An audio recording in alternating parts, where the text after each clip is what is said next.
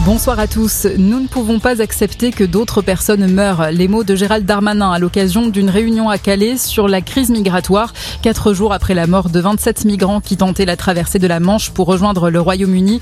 Cette réunion qui rassemble la France, l'Allemagne, les Pays-Bas, la Belgique et des représentants européens a pour objectif de lutter contre l'immigration clandestine. La bataille contre la propagation du variant Omicron. De nombreux pays prennent des mesures. Tous les vols vers le Maroc sont suspendus pour deux semaines à partir de demain soir.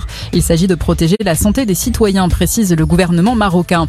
Pas encore d'identification officielle du variant Omicron en France, mais il est probable qu'il y ait déjà des cas en circulation dans notre pays. Précision d'Olivier Véran. Aujourd'hui, le ministre de la Santé annonce l'ouverture de 300 centres de vaccination supplémentaires dans les prochains jours pour accompagner l'ouverture de la dose de rappel à tous les adultes. Alors que la situation est très tendue aux Antilles, le ministre des Outre-mer se rend sur place, d'abord en Guadeloupe demain, puis en Martinique mardi. Sébastien Lecornu va rencontrer les élus et les représentants syndicaux et économiques. Les agriculteurs victimes du chlordécone vont pouvoir être indemnisés. Le cancer de la prostate sera reconnu comme maladie professionnelle liée à l'usage du pesticide.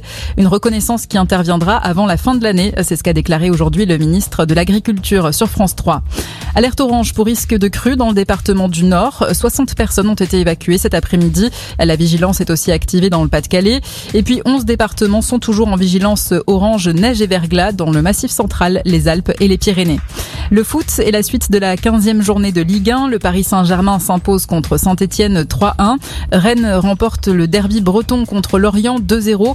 Victoire de Brest à Bordeaux 2-1 et de Reims contre Clermont 1-0. Monaco et Strasbourg ont fait match nul 1 partout. Ce soir, on suivra OM 3. Ce sera à 20h45. Et puis, il y a aussi du rugby.